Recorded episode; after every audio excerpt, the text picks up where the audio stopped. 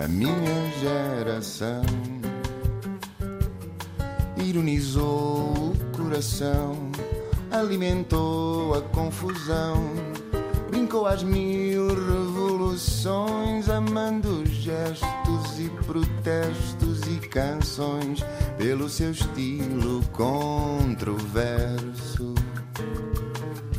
Este país também é para novos e é por isso que recebemos em estúdio uma ativista e empreendedora social dos pés à cabeça.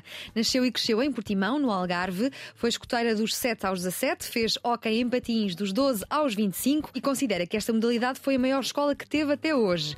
Já a escola propriamente dita nunca foi um local de eleição, gostava de lá ir, mas de estar sentada e calada nas aulas, nem por isso.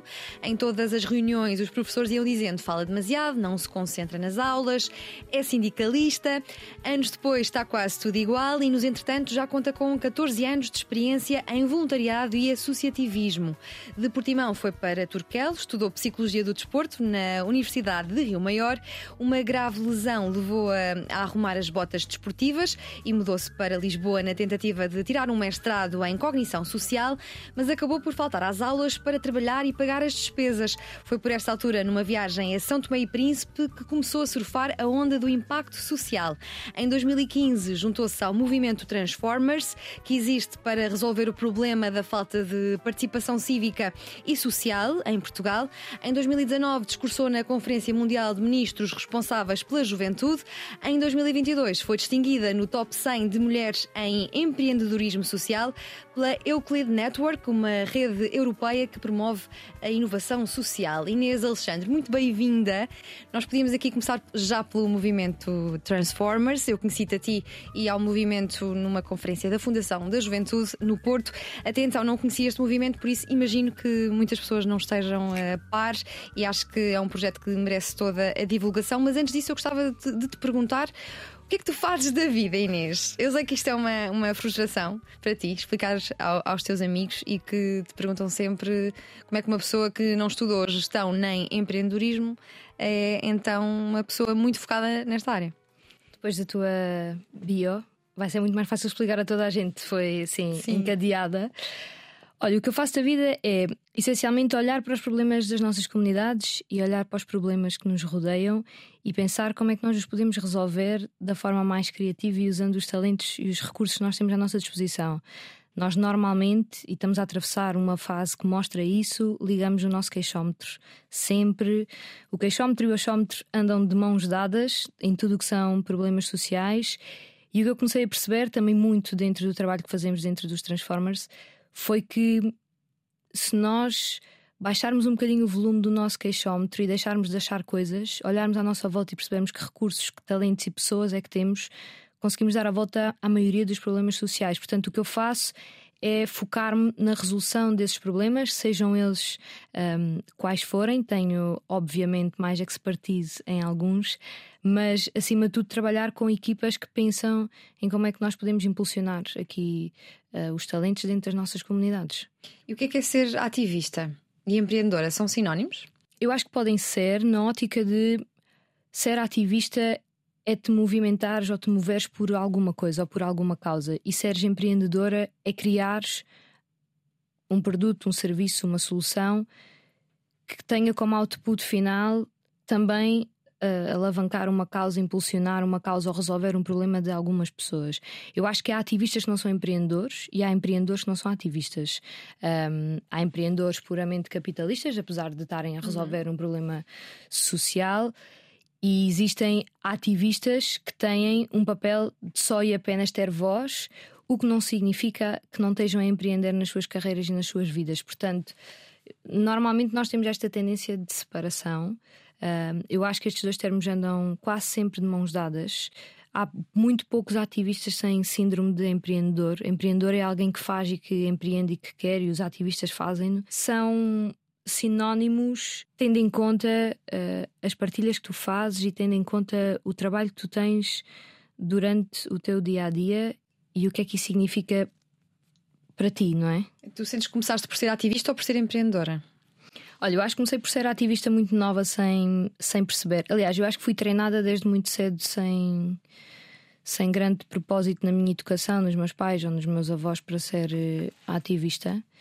Um, eu cresci dentro de um sindicato, portanto tinha avós bastante participativos um, em tudo o que era ainda também muito recente a Revolução do 25 de Abril, etc. Portanto, eu acho que fui treinada para ser uma ativista e para ter voz. Na, na minha casa, mesmo quando haviam as questões de tu não tomas atenção, tu não estás calada, tu não, nunca me foi dito em momento algum que eu não podia fazer.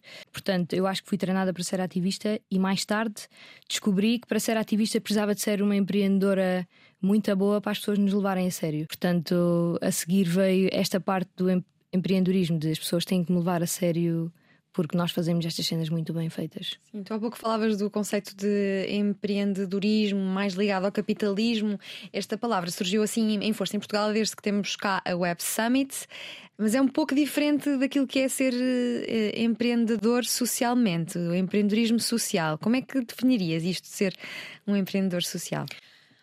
Olha, começar por dizer que eu gostava muito que fosse a mesma coisa. Eu adorava, porque isso significa que o empreendedor social visa tanto o lucro como o empreendedor que não é social. E depois posso-vos falar também um bocadinho do modelo de negócio que cresceu dentro do, do movimento Transformas. Também tem uma parte uh, capitalista, não é? E, e que visa gerar o lucro, mas eu acho que há aqui uma divisão clara que é tu crias um produto ou um serviço que resolve um problema que não é um problema social ou que não é um problema uh, numa escala que tenha externalidades extremamente negativas, que atinja muitas pessoas, isso é o que caracteriza um problema social, e depois tens resoluções que são ou que dão a cara a causas que são extremamente negligenciadas, têm externalidades negativas e que são muito importantes para o nosso dia a dia. Portanto, eu acho que esta é a grande diferença entre ser capitalista ou não. Uma dá a resposta um, a uma minoria e normalmente a outra é uma coisa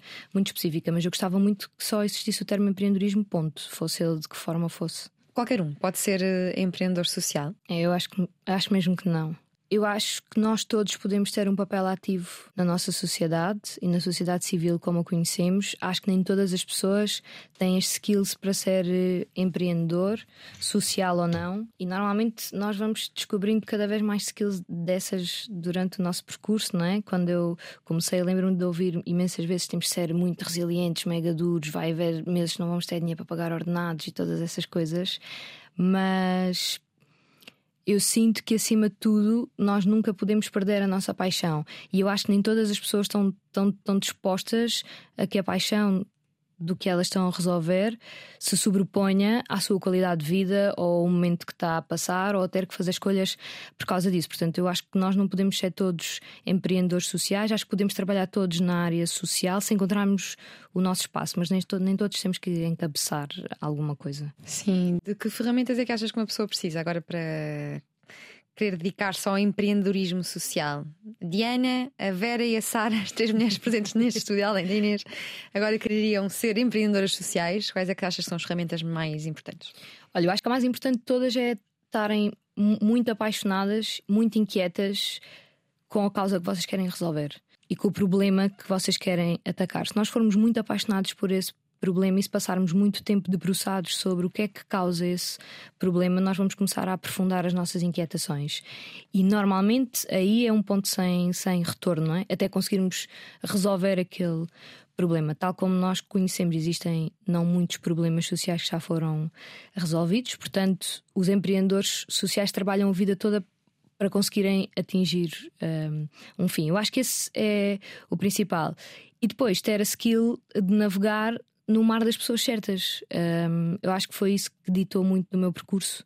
Uh, e eu acho que essa é a skill mais importante: é nós percebermos, ok, eu estou aqui, onde é que estão as pessoas que mais me podem ensinar, com quem é que eu mais posso aprender, onde é que estão os networks mais importantes, como é que eu posso dar um give back a, essas, a essas pessoas, porque vão ser essas pessoas que sabem mais do, do que tu que vão guiar o barco para tu chegares também a um porto fixe e interessante. Sim, e para sermos eh, empreendedores sociais temos sempre de nos envolver com, a, com o envolvendo, passa a redundância, com as nossas próprias comunidades? Eu acho que tu podes ser empreendedor social sem ser a pessoa que está diretamente envolvida com, com, com as comunidades, mas normalmente tu estás a resolver um problema que afeta diretamente uma comunidade que te é próxima. Eu não consigo sentir na pele por exemplo, a resolução de um problema de pessoas negras, porque eu nunca sofri esse tipo de racismo. Uhum. E eu acho que a minha comunidade, neste caso, é outra. Se eu quiser resolver o problema de mulheres atletas em Portugal, é uma coisa que eu conheço muito bem, portanto, eu estou a trabalhar para a minha comunidade específica. Eu acho que não é tanto sobre a envolvência na comunidade, é mais sobre o conhecimento que nós temos sobre essa comunidade. Nós podemos ser voz de vários problemas, mas nós não podemos sentir na pele todos eles. Portanto, quanto mais tu sentires, mais inquieta ficas e mais representada também está a comunidade que estás a servir. Sim, o movimento Transformers de que falava há pouco envolve-se justamente com a comunidade à volta. Certo, com as comunidades locais mais próximas, nós estamos em Portugal inteiro, estamos em mais de 20 cidades do país, mas os Transformers têm aqui uma missão muito específica que é invadir comunidades muito vulneráveis, desde bairros sociais, instituições, lares de acolhimento, prisões infantil-juvenis, escolas com altíssimo risco de insucesso escolar, invadir estas comunidades com pessoas que são mentores, que trazem um talento. Talento que pode ser desde o surf ao grafite, à culinária, à gastronomia molecular, costura. Pá, nós já tivemos aulas de costura dentro de prisões, portanto, tudo o que nós possamos imaginar que sejam coisas que os nossos mentores voluntários gostam uh, de fazer e passam a dar aulas uma vez por semana, todas as semanas, dentro das comunidades locais que eles conhecem. Portanto, nós fazemos um match entre o que é que as pessoas querem aprender, os grupos de aprendizes, que normalmente são crianças e jovens em risco, e o que é que o mentor tem para ensinar no mesmo sítio, que é para existir este conhecimento conhecimento. E como é que vocês sinalizam as vulnerabilidades, os grupos de risco? Então, isso é uma parte interessante do nosso modelo de negócio. Quem paga um, a intervenção do movimento Transformers normalmente são municípios.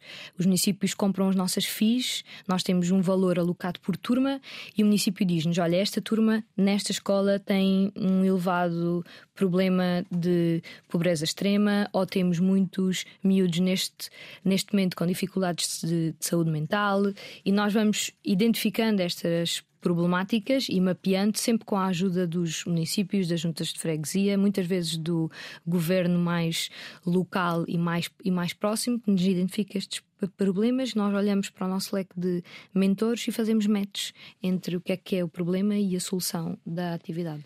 Falavas de hum, um modelo de negócio do, do movimento Transformers, portanto já não é apenas voluntariado, é uma coisa mesmo que já entretanto profissionalizou-se. Uhum. Sim. O Movimento Transformas legalmente é uma associação juvenil sem fins lucrativos. Tem três grandes áreas de intervenção: o voluntariado, que tem escolas de superpoderes, e aqui só temos mentores voluntários a dar aulas. O nosso modelo de negócio aqui é o pagamento de uma FII anual para os municípios poderem comprar a nossa metodologia e nós temos uma equipa de gestão central que entrega esta metodologia toda.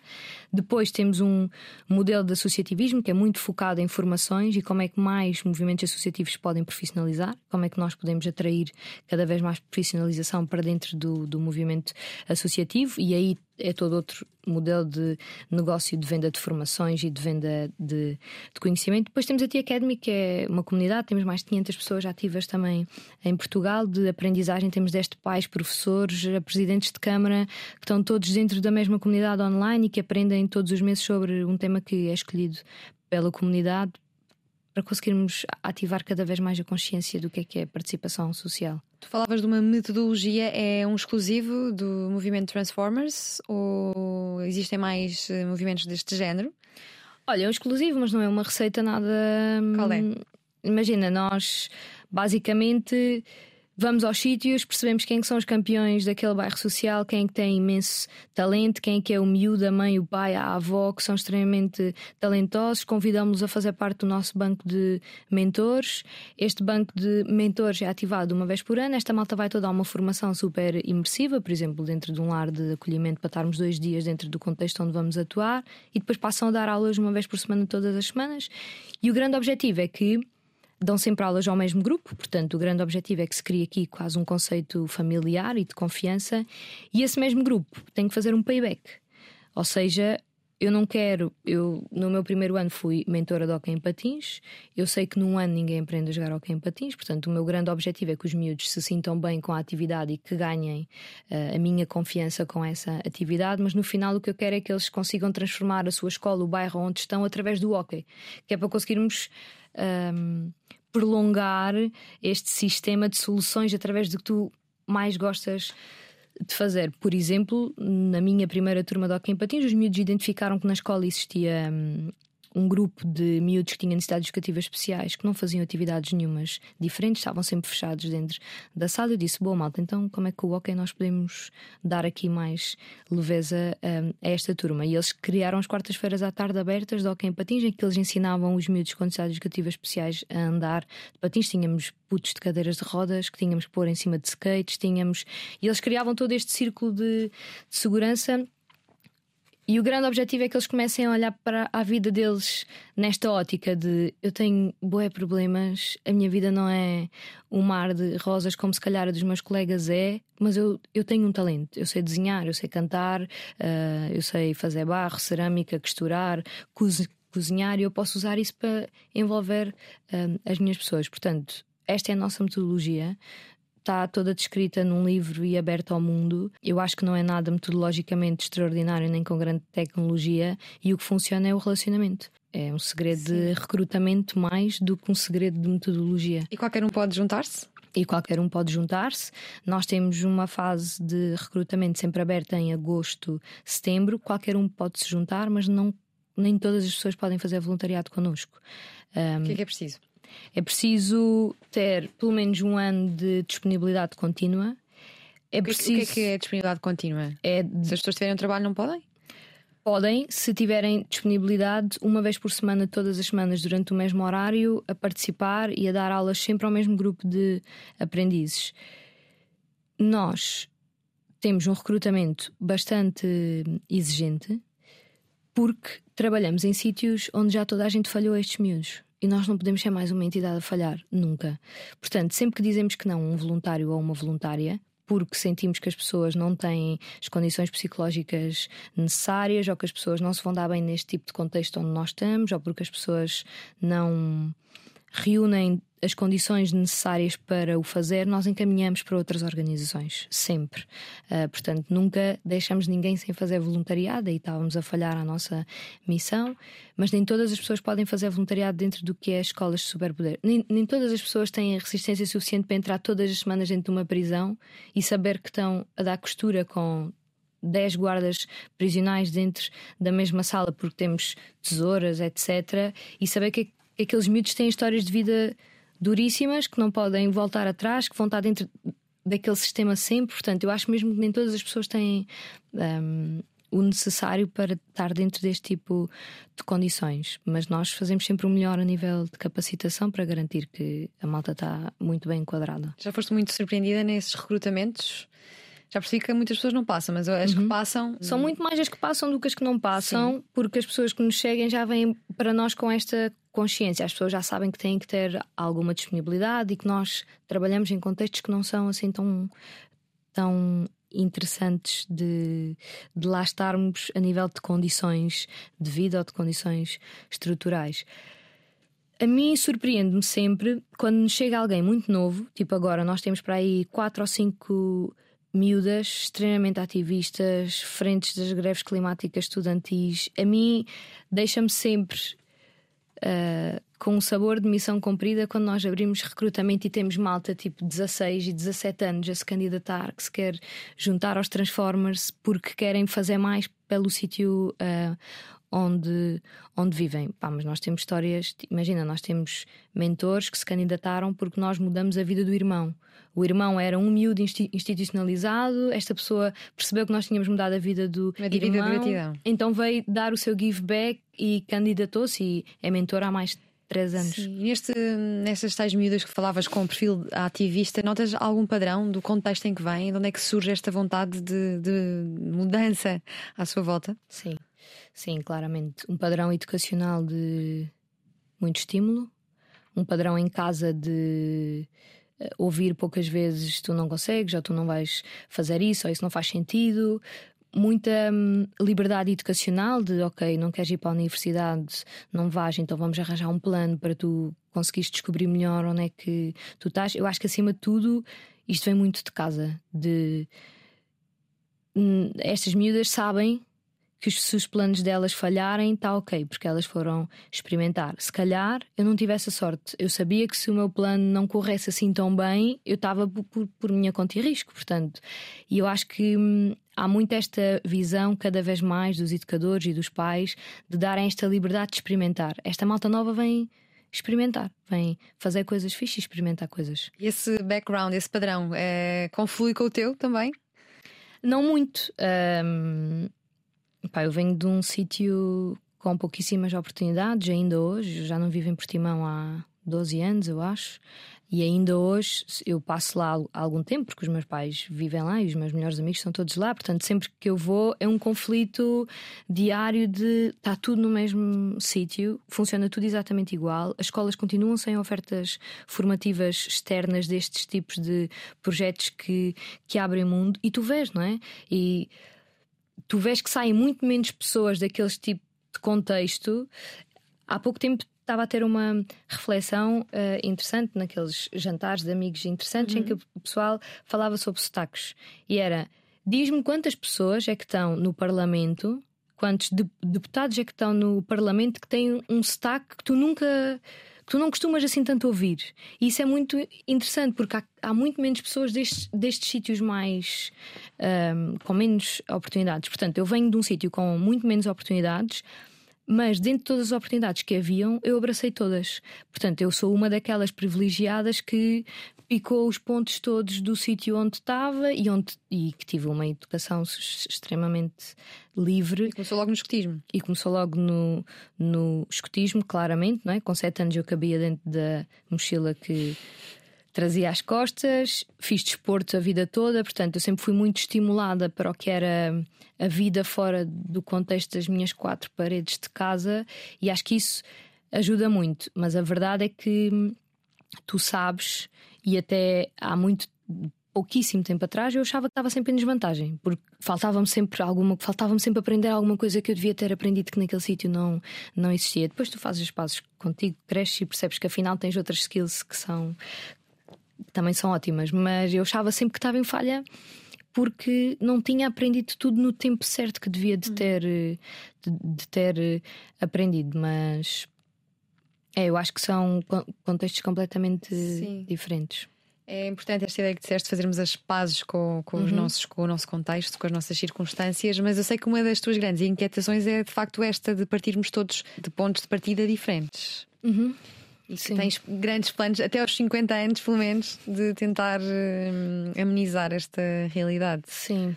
Eu tenho, na verdade, na minha vida pessoal, que é grande parte da minha vida pessoal, também é a minha vida profissional, tenho tentado navegar no conhecimento do que é que significa partir de uma linha partida, todos nós, completamente disparo, não é?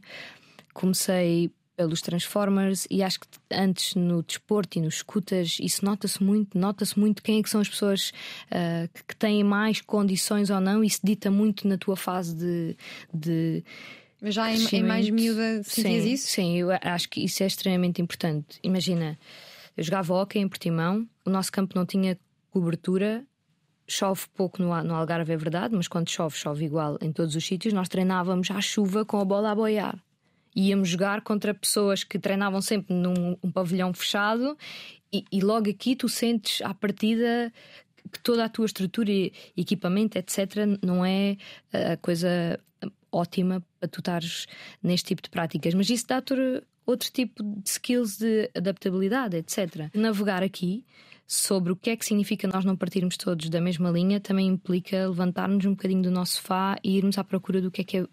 Quem, quem é que são todos? Todos são as pessoas que eu conheço aqui em Portugal, todos são, implica um bocadinho, tu tens esta oportunidade também de viajar. Durante os últimos dois anos eu estive a trabalhar na Girl Move Academy, que é uma academia de liderança para mulheres e jovens moçambicanas. Tenho uma ligação grande uh, uh, com a África e descobri to todo este potencial em São, em São Tomé e eu queria perceber mais sobre o que é que é isto de ser um ser mais feminino, que género é este e que género é este quando está numa situação muito vulnerável. E que género é este quando é liderado por mulheres que tiveram muitas oportunidades. A Girl Move é liderada por um conjunto de mulheres brilhantes que tiveram muitas oportunidades e que já fizeram coisas extraordinárias por este mundo, mundo fora. Portanto, que poção mágica é esta quando tu juntas pessoas com muitas oportunidades que agora estão dedicadas àquela ação e quando tu juntas um país onde apenas 1% das mulheres chegam à universidade e desse 1% só para aí apenas 40% é que chega é que chega ao fim. E eu tenho sempre esta ansiedade contínua de continuar a explorar o que é que significa todos.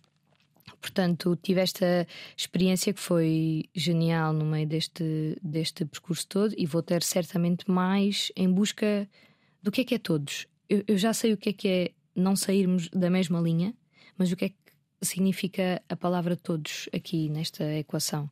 Sim, tu há pouco falavas de uma escola de superpoderes. Todos temos um superpoder? Ah, de certeza absoluta, sim. Todos temos um superpoder se percebermos que caracterizar um superpoder é di dizermos que todos gostamos de fazer alguma coisa. Alguma coisa, imagina, eu não sou extraordinariamente boa em nada. Se calhar a coisa que eu alguma vez fui melhor a fazer foi jogar ok. Um, e nem isso era um mega alento, era uma coisa que eu gostava mesmo muito de fazer e que eu gosto muito de fazer. Eu acho que nós temos que abandonar esta ideia de ter um superpoder é ser o Cristiano Ronaldo em tudo. Não, ter um superpoder é fazer uma coisa que nós gostamos muito de fazer e que nos apaixona. Portanto, eu acho que todas as pessoas têm alguma coisa que gostam muito de fazer e que as apaixona cabe depois a equipas e a projetos como os Transformers conseguir eh, capitalizar isso Sim. para o bem. E tu entras eh, neste projeto Transformers em 2015 e o projeto já existia desde 2010. Como é que tu entras, como é que tu descobres este, este movimento e como é que ele nasce em 2010? De certeza que sabes a história. Claro que sim, claro que sim. Olha, então se calhar pegar aqui pela história.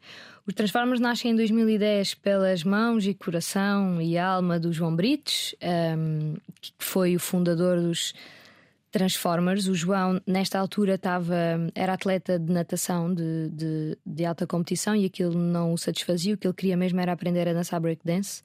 Então foi para as ruas do bairro de Palmela uh, juntou-se a uma crew de hip hop que dançava nas ruas todos os dias e começou a aprender break. E há três coisas muito interessantes no mundo do hip hop e no mundo do break mais especificamente. A primeira é que os mais velhos são responsáveis pelo conhecimento dos mais novos.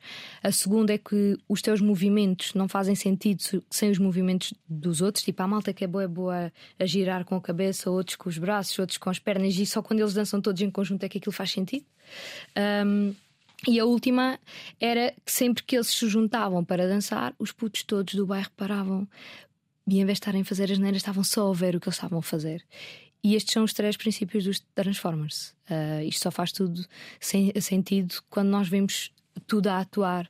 Um, em conjunto. Os Transformers 2010 a 2015 foi um grupo de, de, amigos, estávamos em Lisboa, Porto, Coimbra, éramos financeiramente sustentados por duas fundações, pela Fundação EDP e pela Fundação Montepio, portanto, foram os principais uh, investidores aqui. A coisa foi crescendo, imensos municípios queriam os Transformers, nós já dávamos talks em todo o lado.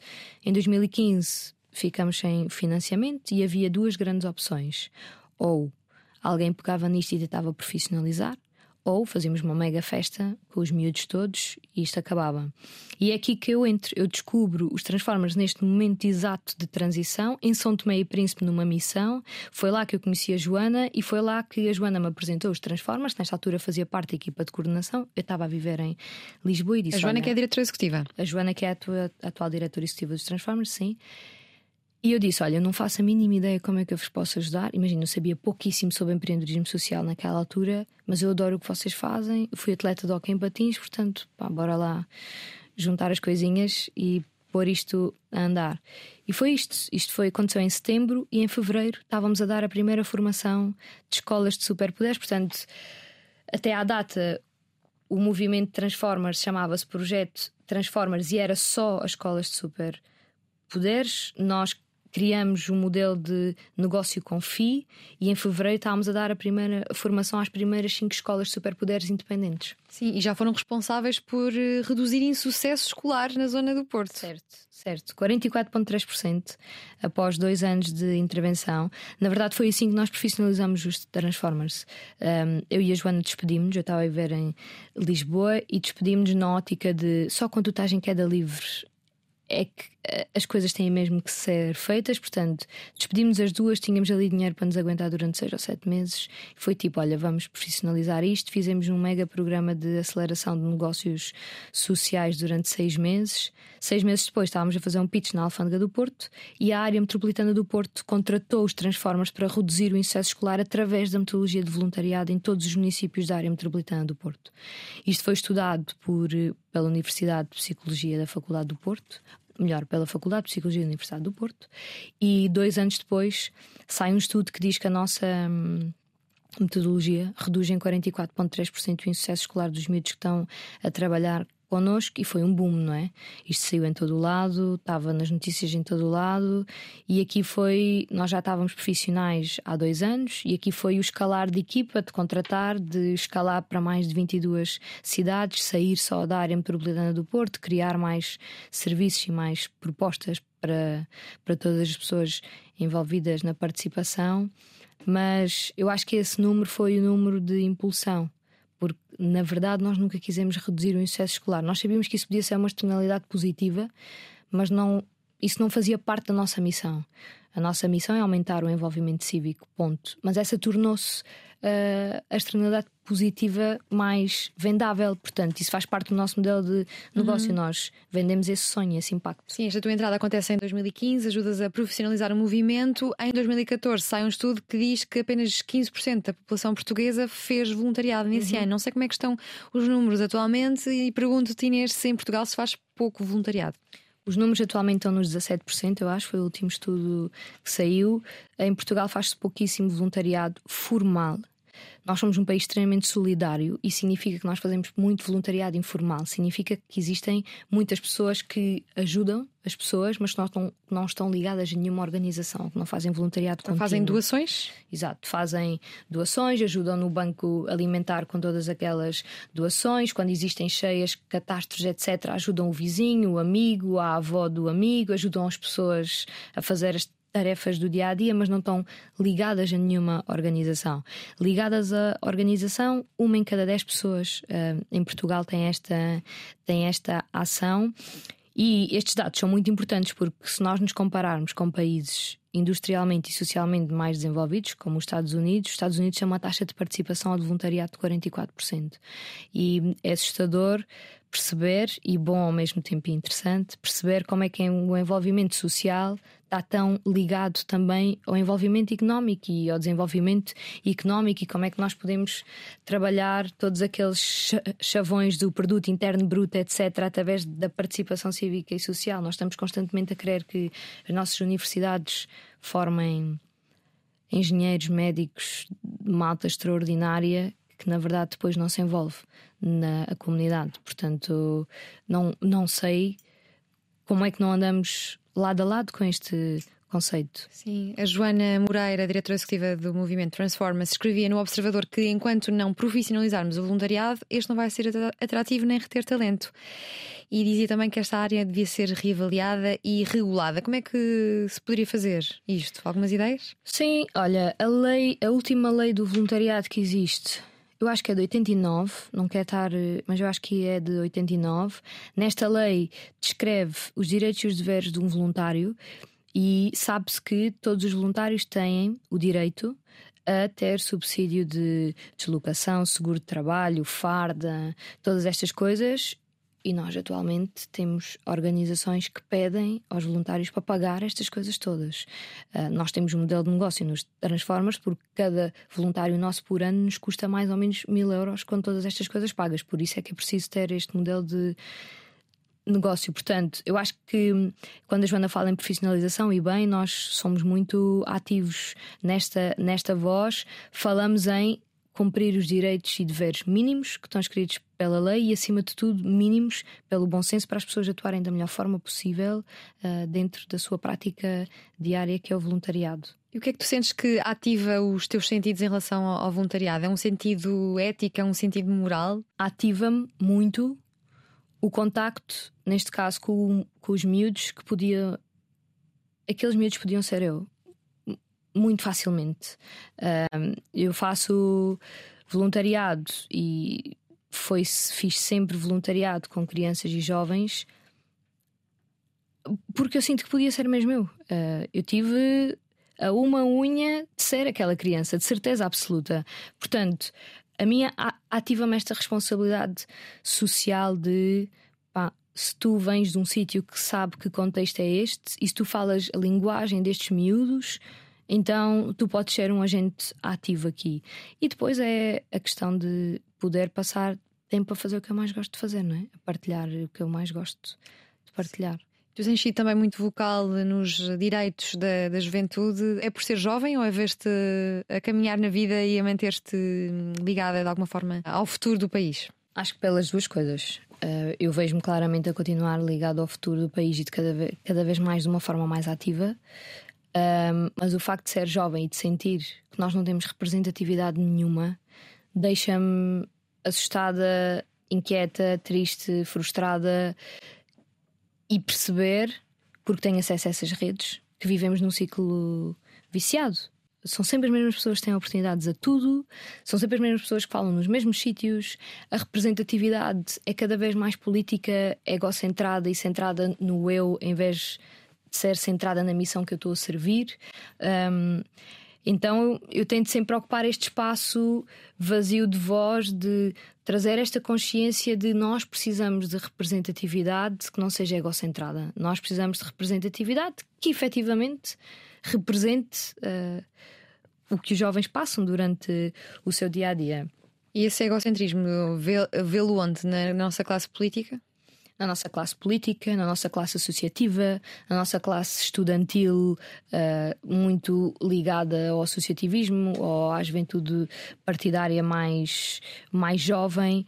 Eu acho que nós não podemos tomar o, o todo pela parte, não é? Não, eh, eu acho que não são todas as pessoas, aliás, eu conheço muitas pessoas que estão a tentar fazer este caminho, tal como eu, mas é um, um, um sistema viciado de oportunidades, que é a Diana conhece a Inês uma vez, então a Diana vai convidar a Inês para fazer tudo e vai ser só a Inês. E a Inês não vai passar estas oportunidades a outras pessoas que nunca tiveram este tipo de palco. E é isto. E tu, se tu não conseguires entrar dentro deste sistema e se não fores tu a puxar outras pessoas para dentro deste sistema, este, este sistema vai ser sempre o mesmo. Até as pessoas terem 40 anos e alguém dizer, ah, se calhar ele já não é jovem. Se calhar com 40 Sim. anos já quer dizer. Aqui deste lado concordamos com essa sub-representação dos mais jovens, é por isso também que nasce este, este programa. Porquê que achas que é assim? Porquê que achas que o sistema está tão viciado? Olha, primeiro é porque acho que é muito mais fácil e muito mais seguro, não é? É muito mais fácil e muito mais seguro tu trazeres alguém que já sabes o que é que mais ou menos vai dizer, como é que se comporta e o que é que faz, do que estares constantemente a treinar pessoas novas e a, e a ir buscar pessoas novas. Depois, porque os próprios sistemas associativos e partidários estão montados desta forma, com os mandatos cíclicos e com as pessoas. Existe um percurso-chave quando tu és jovem para, para chegar já política, tu sabes, primeiro tens de te envolver ali, depois ali, depois tens de conhecer aquela pessoa e depois aquela pessoa vai te recomendar para aquela pessoa, vais liderar aquela organização e te vais chegar mais ou menos onde tu queres. Existe um caminho-chave e nem todas as pessoas têm a oportunidade de fazer este caminho. E depois acho que nós somos muitos, mas somos poucos a querer fazer este caminho. Portanto, a representatividade também não é grande em termos de número. E quando o número não é muito grande, há menos histórias como a minha ou como outras a sobressaírem. Então, acho, acho que precisamos de tornar visível estas histórias de pessoas que, por mérito ou por os seus próprios passos, foram chegando a estes sítios de maneira completamente diferente. Um, que é para a malta se começar a identificar. Eu acho que o pessoal desiste à partida, que é eu nunca vou, porque tipo, eu tenho 30 anos, eu nunca vou conseguir chegar a sítios que malta começou com 23 a fazer esse caminho.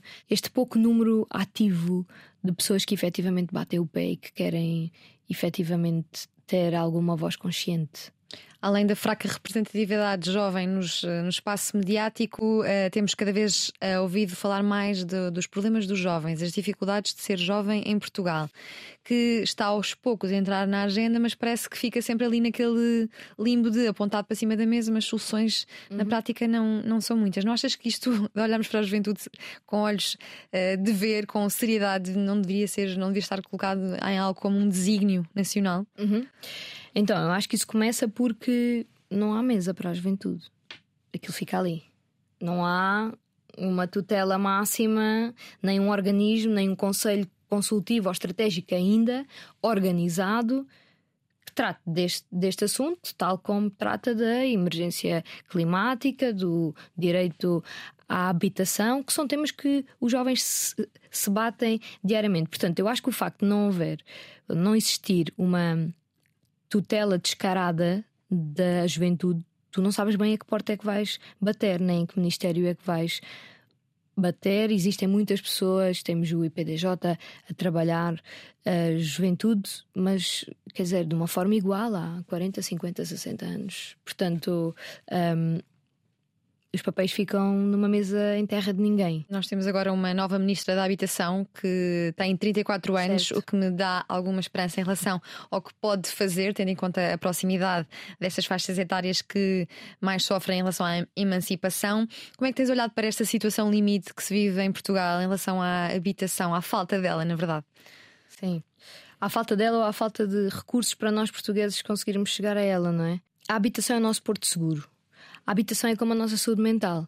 Se a nossa saúde mental nos falha, tudo o resto nos falha. Se nós não tivermos uma casa. E a pandemia deixou isso à vista, a importância de uma habitação, não é? Nós não. Tu não consegues ter consistência, nem segurança, nem ser eficaz a fazer coisas se não tiveres uma habitação. E o que está a acontecer neste momento é que o mercado em Portugal está feito para as pessoas que não vivem em Portugal ou para as pessoas que não são portuguesas, melhor dizendo, não é?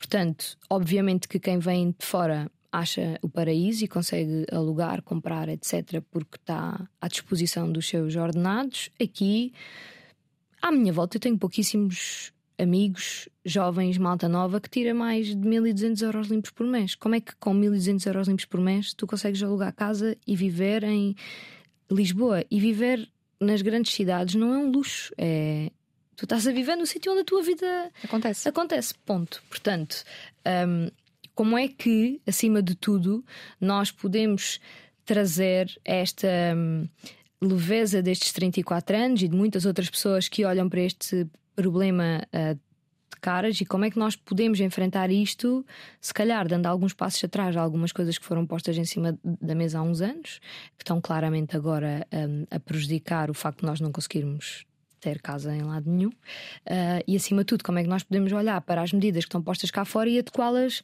à realidade, não é? Tu tens a medida do alojamento jovem, do arrendamento jovem da Porta 65, por exemplo, que te diz que tu tens que ter um contrato naquela casa ou tu tens que arrendar uma casa há mais de um ano, tens de ter os recibos desse arrendamento. Nós sabemos a priori que os arrendamentos são quase todos feitos por baixo da mesa Portanto, logo aqui tu eliminas um espectro gigante de pessoas que está nesta situação de vulnerabilidade que tu desconheces porque os senhorios não passam recibos. Ponto.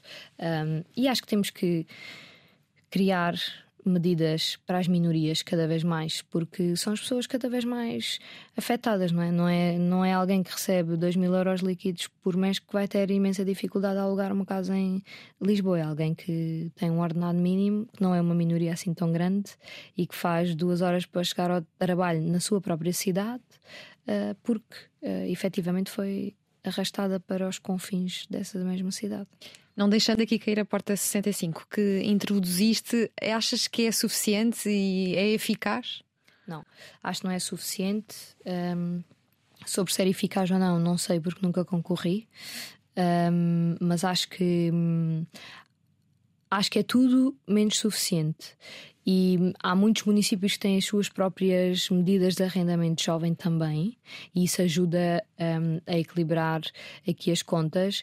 Mas eu acho que ser suficiente neste momento é pôr um travão claro ao que está a acontecer, obrigar de alguma forma a legalizar a maioria destes tipos de arrendamentos para ser claro, porque não há números claros sobre isto, nem sobre tu tens sobre alojamento local, porque as pessoas são obrigadas a ter a cumprir uma série de procedimentos sobre quantas casas arrendadas tu não tens, porque não há números. Portanto, eu acho que era mesmo preciso pararmos, pôr um travão, pensar em como é que podemos agir em cima deste problema que é uma bola de neve gigantesca. Este problema faz com que existam muitos outros problemas para as pessoas e nós sabemos disso, as redes sociais têm estado invadidas com, com este tipo de histórias de pessoas que estão em situação de violência doméstica, pessoas que estão em situação de um T3 com 14 pessoas a viver lá dentro, imigrantes e pessoas em situação de refugiado que não têm uh,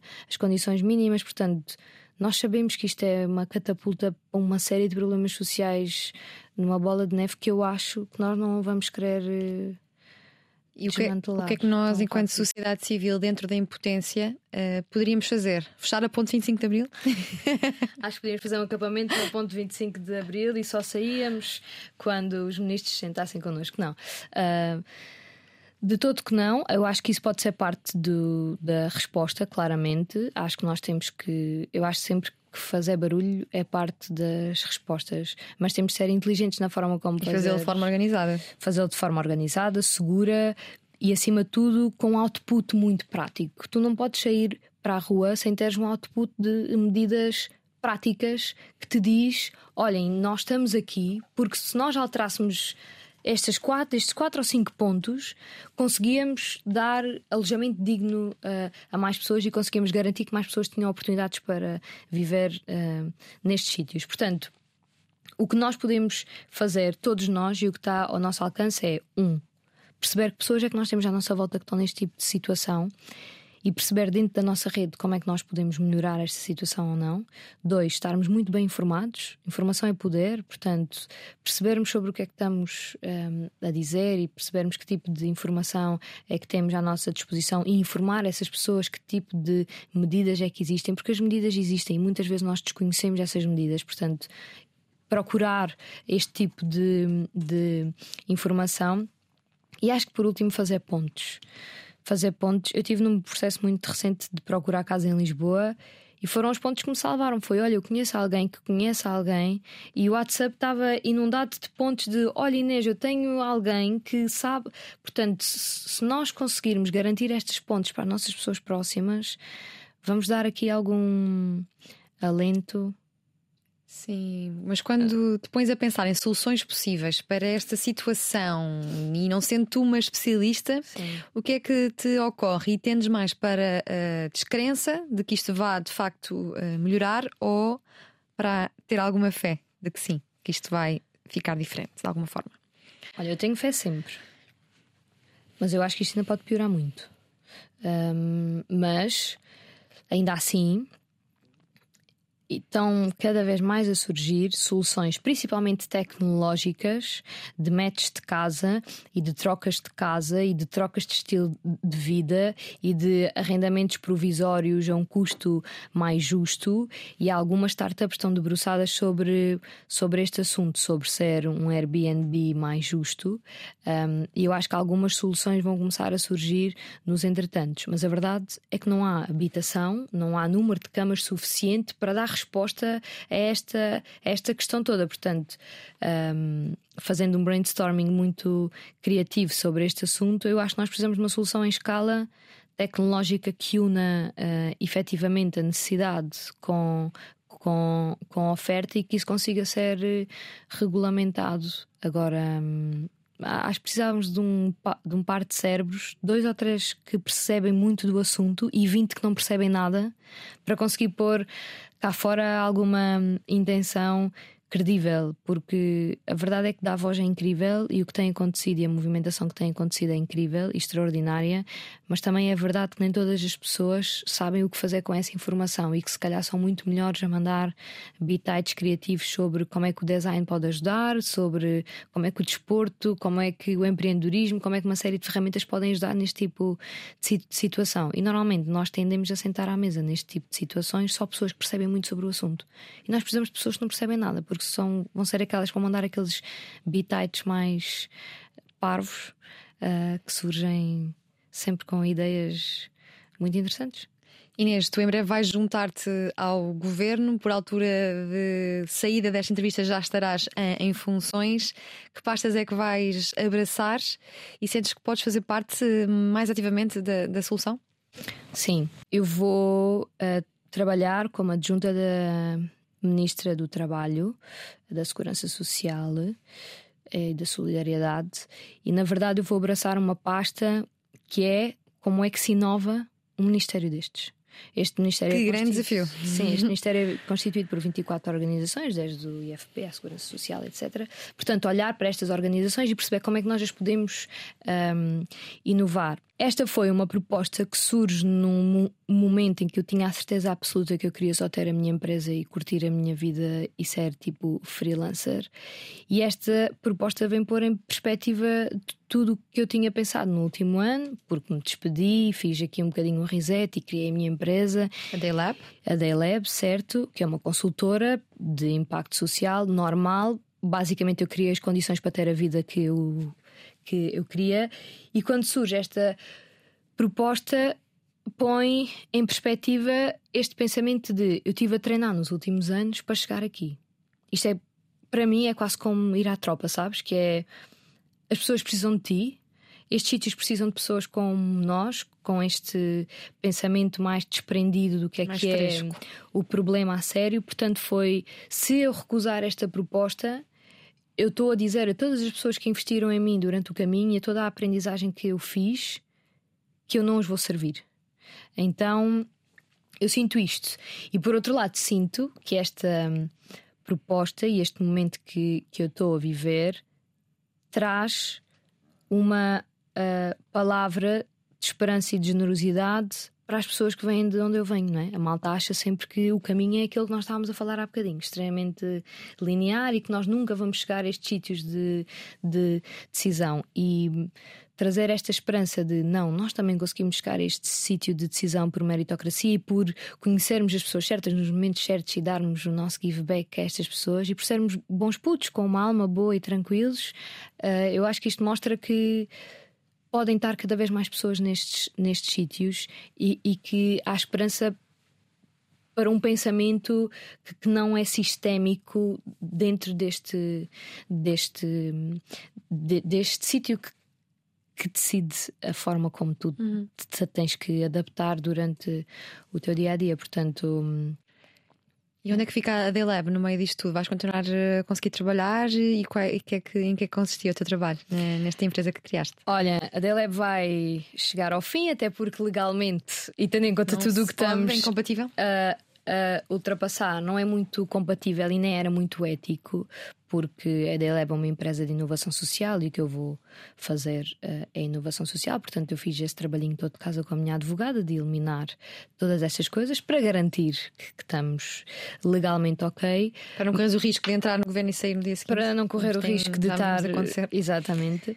Mas mais do que não correr esse risco, para não correr o risco de as coisas puderem não ser por mérito meu e puderem ser puderem não ser por mérito meu do momento e puderem ser por toda a bagagem que tu trazes, sabes? Porque há, há, muito isto que é, ah, ela vai para ali, mas tem imensos contactos e vai se mexer super bem. Não, tu vais para, para ali, é um sítio novo. Sim, os teus contactos e a tua bagagem é extremamente importante, mas eu vou fazer uma leitura de um sítio extremamente novo e que, na verdade, a mim me põe numa posição muito desconfortável. É um sítio mais formal, eu não sou nada formal, é um sítio mais teórico, eu não sou nada teórico, é um sítio com muitos papéis, eu não gosto assim tanto de papéis.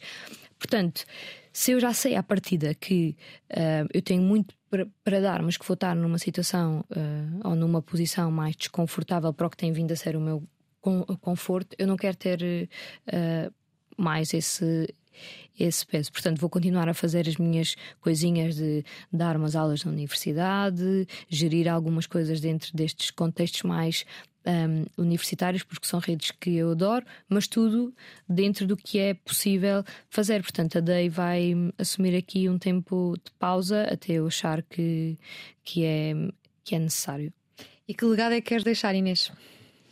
Essa é uma pergunta interessante. Olha, eu acho que eu acho que já sei responder essa questão. Eu quero deixar o legado da minha energia. Saber que as pessoas, quando falam sobre mim, dizem que a minha energia era uma cena fixe, tipo, que eu entrava nas salas e que olhava para os problemas e para os desafios e que propunha sempre alguma coisa leve que fazia com que as pessoas acreditassem que aquilo era possível. Eu acho que isto é muito o que me caracteriza e o que caracteriza as equipas que eu tenho vindo a liderar até agora é há pouquíssimos impossíveis, nós vamos sempre conseguir dar a volta, a volta a isso, mas eu quero sempre que que o meu legado seja esta passagem de bora fazer as coisas, mas de uma forma cool, tipo com pinta, bora partir a loiça e abrir as portas todas que nós podemos abrir, mas de uma forma mega entusiasmada e sentarmos a cobrar favores e a achar que estamos ali a fazer aquilo só porque sim.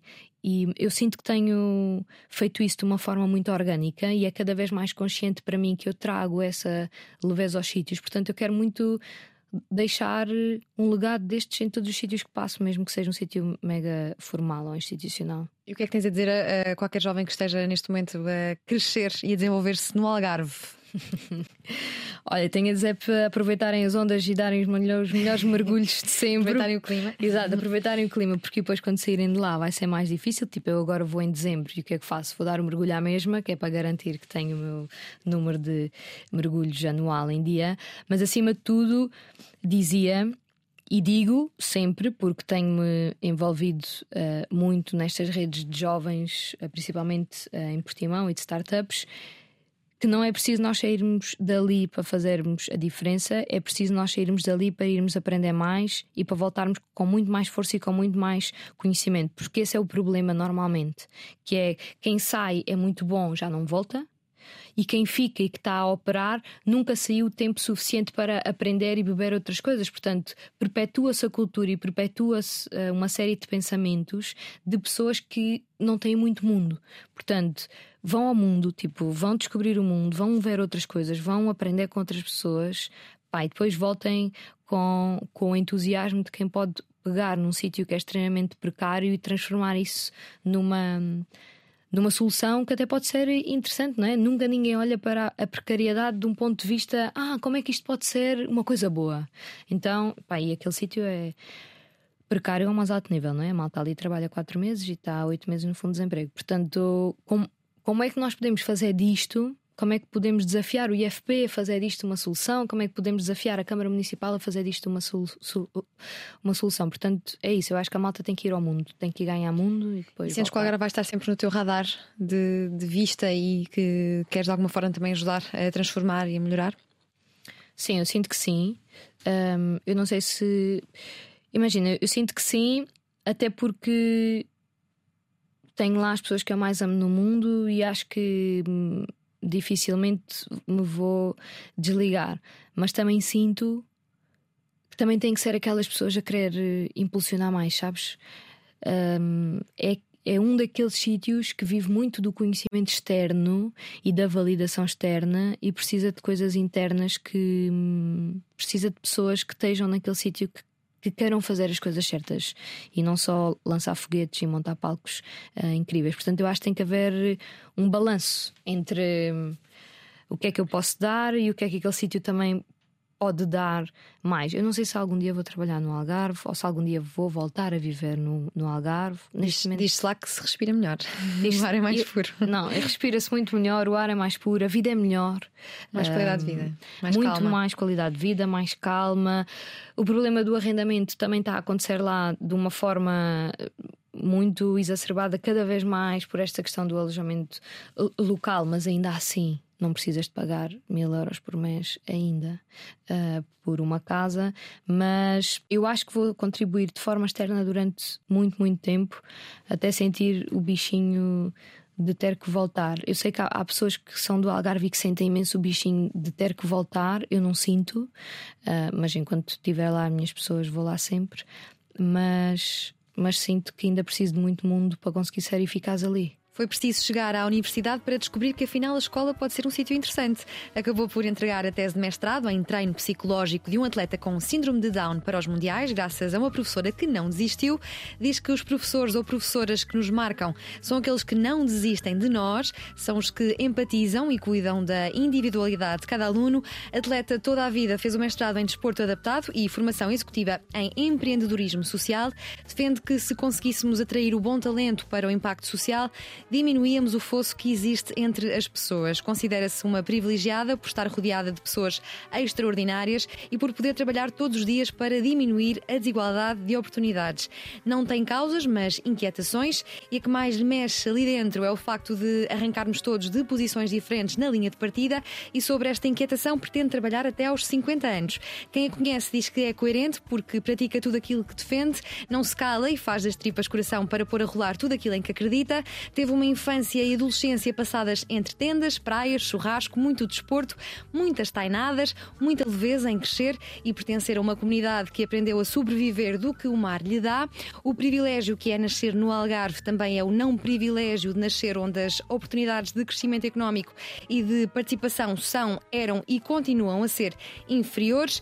Ela está aqui para mudar o cenário, como pudemos perceber pelo discurso, e em breve vai juntar-se ao governo, à equipa da Ministra do Trabalho, para abraçar algumas das pastas que nos dizem respeito a todos. E nós não vamos de certeza perder o rasto à Inês Franco Alexandre, que nos fez companhia na última hora na Antena 3 e na RTV3. Inês, obrigada. Obrigada eu pelo convite. Fechado. O que vamos fazer?